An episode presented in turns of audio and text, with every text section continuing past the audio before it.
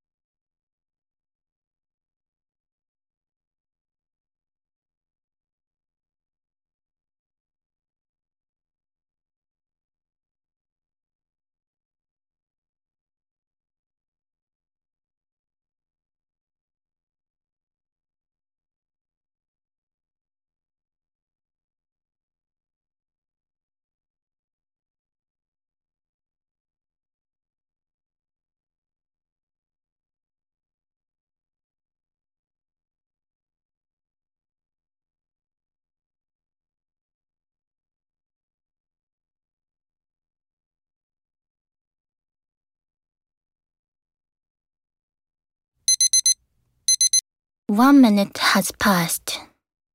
Which topic did you choose?